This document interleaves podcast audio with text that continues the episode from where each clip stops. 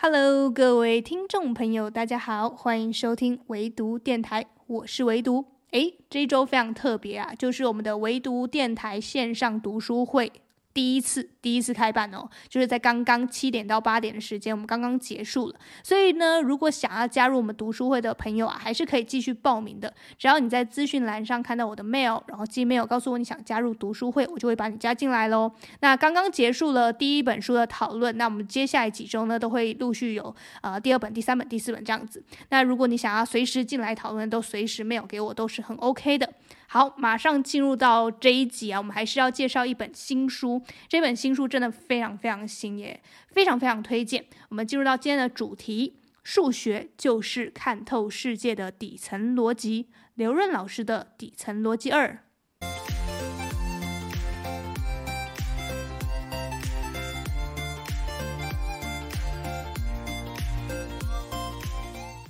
好，今天呢，同样会分为三个部分为大家做介绍。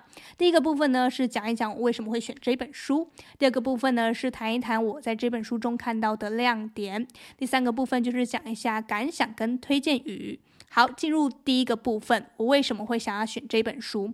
有在关注唯独电台的朋友一定都知道哈，我之前有介绍过底层逻辑。没错，就是这个畅销，应该算年度畅销书了。你现在在各大的排行榜上都一定会看到它的踪影，就是《底层逻辑》这本书，哈，非常非常好看，非常非常精彩。然后非常推荐大家可以看一下《底层逻辑一》。然后呢，你可能会问说，诶，我没看过《底层逻辑一》，可是我对《底层逻辑二》感兴趣的话，可以吗？当然可以啊，但是我。个人啊，还是很推荐大家可以把这系列全部都看完。现在网络上都有这样子组合卖，也是蛮划算的。所以，呃，很推荐大家是用一个系统化的方式把这一系列的东西都看完，看仔细，就会有新的思维上的升级，哈，就是这么神奇。那。呃，为什么会选这本书？当然就是因为底层逻辑一给我的印象太深刻了，非常非常好看，而且我觉得非常值得我们在年初的时候好好的去让自己的思考啊，让自己的思想啊可以再 update 一下，这个是可以激励我们不断进步的一本书。然后因为这个印象实在太好了，所以呢，导致底层逻辑二一出来之后，我想都没想，马上就把它买来了。但是呢，我后来才看到它的副标题，原来是在写到说这一本书其实主要主要是比较偏向在讲数学的理念，因为它的副标题是写带你升级思考，挖掘数字里蕴含的商业宝藏。好，你听到这个副标题，应该就会知道哈，它的大部分内容会比较偏重在数字，也就是数学，还有商业领域，所以这会跟底层逻辑它包山包海的议题那样的谈法会不太一样，它会比较。我以我的理解会觉得它会稍微深一点，它会比较嗯需要多一点时间去消化吸收里面的内容，它不会像那个底层逻辑的稍微这么的嗯，如果你说底底层逻辑一是 level one 的话，那可能底层逻辑二就会是 level two 了，就是一步一步打怪升级这样。但同样的，它还是用非常浅显易懂的方式，非常白话的方式，非常平易近人的方式告诉你这些深奥的。呃，数学的公式，它也会很贴心的提醒你说，如果你觉得这些公式太复杂的话，那你可以先跳过呢。我看它后面推导出来，他想要带你去升级的那个思维到底是什么，所以很有趣。然后我就是因为这个原因，就把它买下来了。紧接着呢，就来到第二个部分，我想要跟大家谈一谈，是说我在里面看到的几个亮点。那首先就是要先跟跟大家大致介绍一下这本书的整个关键。关键字就在数学，所以他在前面的部分就跟我们讲说，你觉得数学是一个什么样的学科？那我必须老实说，我真的很讨厌数学。作为一个文科生，只要碰到数学两个字，我就是能逃就逃。以前啊，那个数学的那个既定印象就是。一直在写测验卷啊，一直在不停的改考卷啊，然后一直不停的错，然后一直背公式，我就会觉得说，哇，世界上怎么会有这么难的科目？所以我的我的文科都可以过得很好，可是理科就是数科啊，这些都是真的非常差。然后我就会想说。啊，算了，可能就是天分吧，没有这个天分，所以就把它摆到一边了。然后出了社会之后啊，诶，开始发现真的有很多事情是跟数学有关的，比如说理财啊，比如说投资啊，比如说财务报表啊，你或许可以不用知道那些真的很难的那种会计格式、会计用语，但是有一些跟着真的跟数字有关系的东西，你还是要懂一些，会比较好，会对于你自己的职业发展也好，或者是说工作技能也好，都会有不一样的表现。所以这个我出了社会有惨痛的一个经验之后，就会觉得说，哦。还真的不能偏食，就是你不可以偏学科哈。如果现在我的听众朋友是有在学的，有没有？你还是学生的，那我这边就奉劝你一个过来人的经验哈，我就告诉你说，诶，不要偏门，就是你不要是说啊，我就是不喜欢数学，我就把它放在一边了，我就不要管它，我就顾好其他的科目就好了。我过去也是这样，所以就吃了很多亏，所以请大家呢切记了。过来人经验告诉你，数学是非常重要的。好，数学怎么样的重要呢？这本书会告诉你。那我只想跟大家讲的是说，我看完这本书之后，我变得不再讨厌数学，我甚至会觉得我我有开启那个我对数学的好奇，它就是有这样的魔力在。甚至我会想着是说，如果当年我的老师如果是这样教导我数学的话，我可能会真的真的很用心的去学了。好了好了，当然也是没办法去回忆或者是回顾过往。那我现在来讲一下我在书中看到几个非常嗯印象深刻的亮点。首先呢，他有跟我们在呃讨论到是说哪些数学是可以运用在我们自己的这个日常生活还有商业领域。他举了很多的案例。那我最想要讲的就是他是怎么样去解释一个数学现象，也就是叫做均值回归。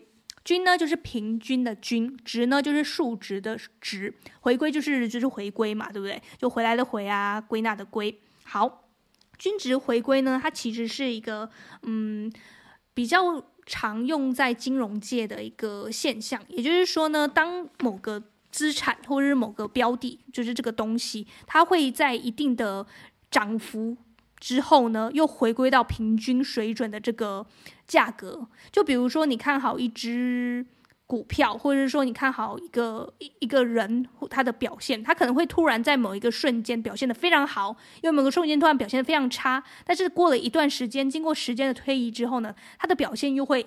哎，趋于平均了，这就是均值回归。那我其实对于均值回归，我也不是第一次碰到这个专有名词了。我在其他本书也有看到。但是有趣的是，我真的是在刘润老师讲解，就是透过这个很奇妙的方式去讲解均值回归之后，我真的觉得我一辈子都不会忘记均值回归这个概念了。为什么呢？他是怎么样去讲解均值回归呢？他是告诉我们说，哎，你想一下，呃，我们就来拿那个古代。皇帝啊，他们为什么都需要后宫佳丽三千？你想一下，一般来讲，我们当然会想说啊，当然不用问啊，就是色嘛，就是想要多一点妻子啊，真的就是看到美女见一个爱一个这样子嘛。这个这样想也是 OK，但是这样想你会觉得说好像。好像就是有点太表象，就是也也太无聊，因为大部分人都是这样想。那我们可不可以换一种角度去想呢？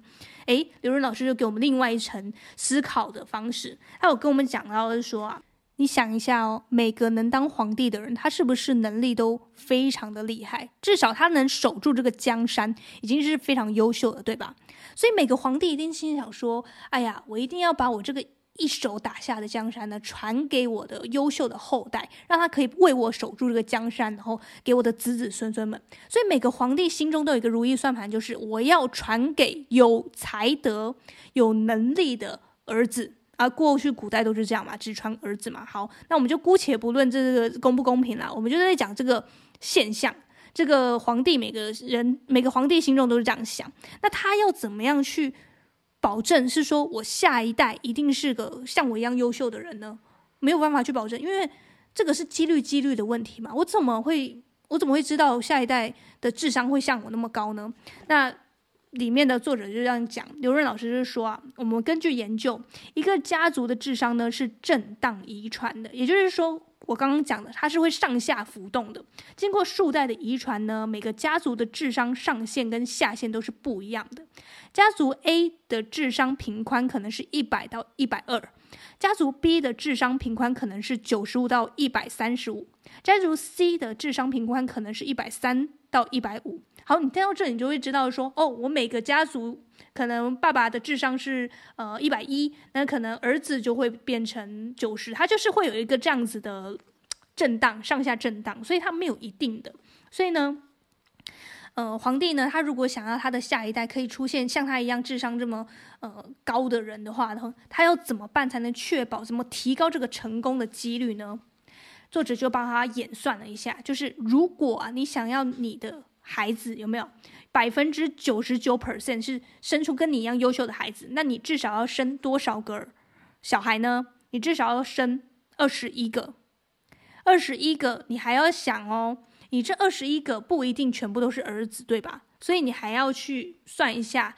生男生跟生女生的比例是一比一，至少生四十二个孩子，你才有可能在这个震荡摆动的情况之下，在均值回归的概念底下，生出跟你一样优秀的儿子。四十二个小孩，你要去哪生啊？一个皇后当然不够啊，你当然就是要多找几个老婆。这样听起来有点奇怪，但是他真的就是这样的概念啊，就是他这样解释是说。我就是为了想要提高我真的后代非常优秀的这个基因，有没有？所以我就是当然要多找几个人，然后多生小孩，我才有可能去提高整体。我终于从这么多个小孩里面找到最优秀的那个，然后把我的江山给他。好，这就是一个均值回归的概念了。你会觉得很神，甚至你会觉得我一辈子都忘不了均值回归这个概念了，因为。它可以解释为什么皇帝需要后宫佳丽三千，因为他只是想要提高他可以生出优秀后代的这个成功率而已。讲白了就是这样，蛮有趣的。然后你就是一面去思考均值回归，一面去思考这个古代的现象，你就会知道说，诶。原来数学可以这样解释的哦，原来这个概念可以这样理解的。它里面有很多类似的案例，然后你就会知道说，哦，原来过去你可能觉得是死板板的一个专有名词，你可能是看了维基百科看了老半天，有没有想说均值回归一个金融界领域的现象？然后在资产什么上下浮动，怎么样也听不懂。但是我刚刚举那个例子之后，你就会知道说，哦，它其实就是让你去，诶，多试几次，有没有提高整体的这个尝试尝试的几率之后呢，你就可以提高你的整体成功率了。好，这个就是也跟数学有关，也跟这个均值回归专有名词有关，也跟你理解这个整个事件、整个表象的事情有关。这是其一哈，我觉得印象很深刻的部分。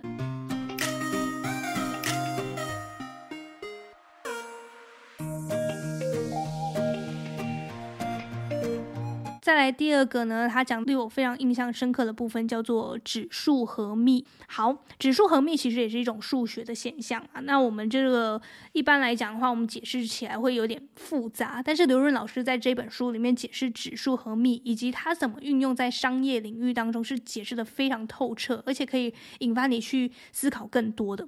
像是呢，他讲指数的时候啊，他讲指数增长的时候，他讲到一个故事，这故事大家可能耳熟能详，也就是过去。去啊，在古印度的时候，曾经呢有一个发明西洋棋的宰相，他就是他发明了西洋棋，然后国王为了要奖赏他，就问他说：“哎，你想要什么，我都赏赐给你。”结果这宰相就说：“啊，哎，我实在不欠缺任何东西，不然这样好了，国王陛下，你就呢送我麦子好了，但是你不要一次性的把麦子都给我，你只要啊每天都给我一些些麦子就好了。怎么计算呢？”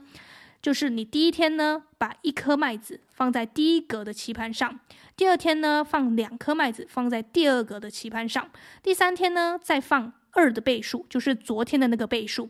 二的倍数是多少？四。只要你现在放的这一格呢，是你前一格的倍数，这样放满六十四格棋盘就够了。诶，这国王一听就觉得，嗯，很简单啊，原来你要的就这么容易啊，那我当然可以给你啊，这也没几粒麦子嘛。结果呢，这个没有学过指数增长的国王啊，他真的会因此而赔掉他这个国家，因为这总共要多少个麦子才可以填满这个棋盘啊？你仔细算了一下，呃，网络上都有剧透，书中有剧透，就是非常非常多啊。也就是说，即便到我们现在的科技啊，也是不可能会生产出这么多的小麦的。好，那这故事告诉我们什么呢？告诉我们指数增长呢是非常非常。容易让我们忽视的东西，你可能觉得一开始的数值很小，所以可以基本上不用忽，就是忽略不计，不用去太在乎。但是这个日积月累下来呀，你等于是说你可以收集到、累积到非常高的一个数值，突破性的成长。吼，这也就是验证了我们常在网络上看到那一句鸡汤啊，就是你每天进步百分之一趴，那你一年之后就可以比现在成长了三十七倍，是一样的道理。听上去是非常非常激励人心。那我也曾经被这句鸡汤给感动了，但是其实这句鸡汤呢，也是有残酷的一面的。刘润老师这边呢，就是必须非常现实的告诉你，这句话对了一半。为什么呢？因为如果呢，你没有把昨天的收获连本带利的变成今天的本金，那么你努力的再多呢，也无法累积，也无法实现这个突破性的增长。就好比呢，假如啊，你今天呢是。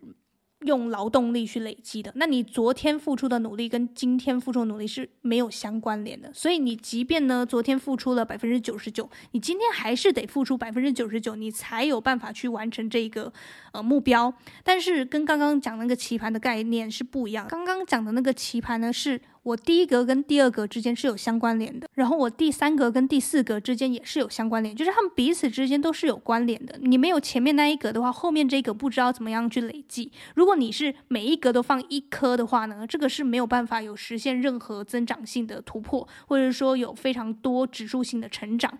所以呢，这个就是指数性成长需要注意到的关键哦，就是你前后都是要有相关联的。这就好比作者呢在书中举例哈，他是说你原本呢是做外贸生意的，然后发现这一行不好做之后呢，就去开餐厅，然后又发现呢，诶，这个餐饮业不好做，所以又去开旅行社，最后发现呢，旅行社还是不好做，然后又去做直播电商。你前前后后啊这几件事情都是没有关联的，因此呢，你不可能会在时间的推演之下呢获得指数性的增长。这三件事的成功几率呢，其实就是。完全是随机的，靠运气。所以呢，作者才会提醒我们，如果呢你想要有得到这个指数性增长的收益的话呢，你就必须呢把这个时间投资在这个资本上面。他举例呢是说，假如呢我。前年呢，投资了某个专案一千元，得到了两百元的收益。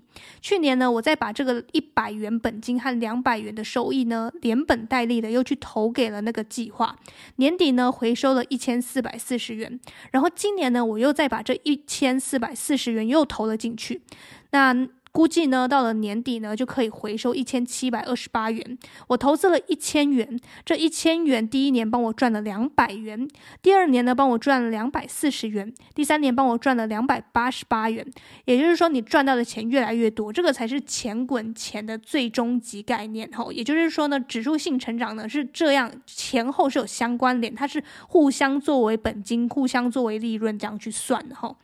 那这是资本是这样算，但有些东西不是这样算的。这也就是对应回为什么我前面会说呢？为什么刚刚讲的那个每天进步百分之一，然后一年之后你可以比现在成长三十七倍是对一半？因为呢，如果你努力的部分呢是劳动力的话，那有的时候啊是不管你再努力也无法去取得。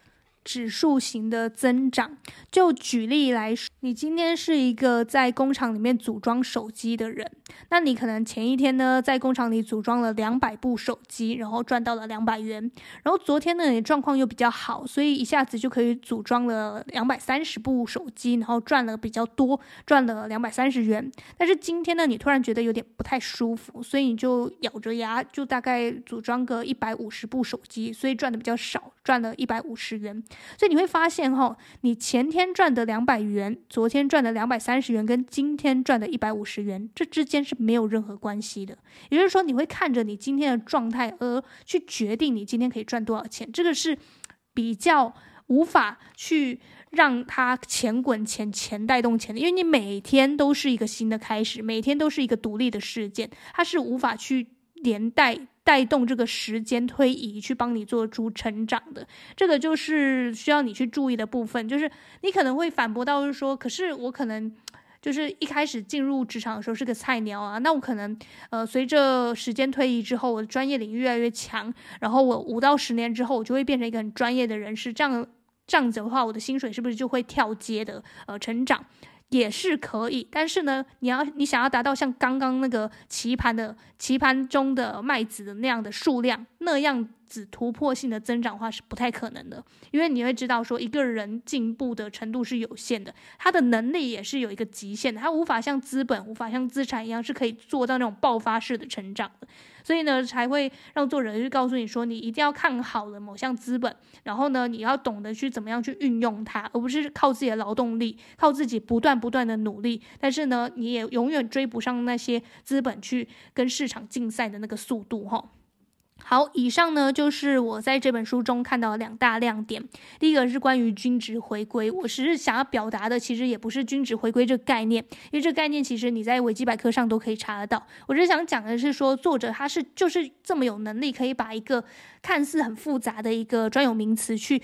带动这个他想讲的这个故事，然后连接在一起，你会觉得说哦，更好去理解这个概念，然后你会知道说哦，原来是可以用这个角度去分析这个事情，分析这个现象的。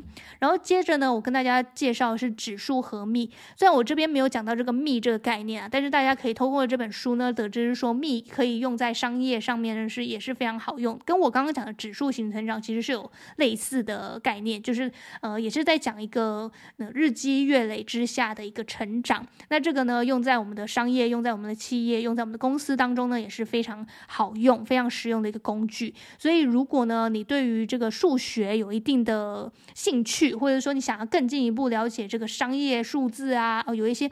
财务报表会觉得很难看呐、或者是说有一些资产的负债表，觉得永远都看不懂啊。相信我，这本书可以让你去打破那个心魔，哈，就是觉得说我永远都看不懂这个心魔。你会发现呢，刘润老师会带你一步一步的讲解，用最简单的文字告诉你说，哦，其实你可以这样看的。它其实表面上是这么复杂，但你把它拆解起来就是这么容易而已。你只要看这加减乘除就好了，不用用到那种什么很很。硬要套一些公式，那么复杂的公式，不是有那么多专有名词你才能懂的东西。所以呢，这本书我觉得非常推荐给任何哈，你可能是对数学有恐惧的人也好，对数学有。兴趣的人也好，这本书都可以带给你意想不到一个收获啦。那以上呢，就是今天跟你分享的这一本《底层逻辑二》。我个人觉得呢，它的难度会稍稍比《底层逻辑一》还要高一点，呃，需要多一点耐心，或者是说你可能需要多思考、多咀嚼一下，才能去消化它的文字、它的内容。但是呢，也是非常非常的精彩的。那以上就是今天跟你分享的唯读电台，祝福你和我一样，在漫长的时间做个聪明人。我们下周再见吧，拜拜。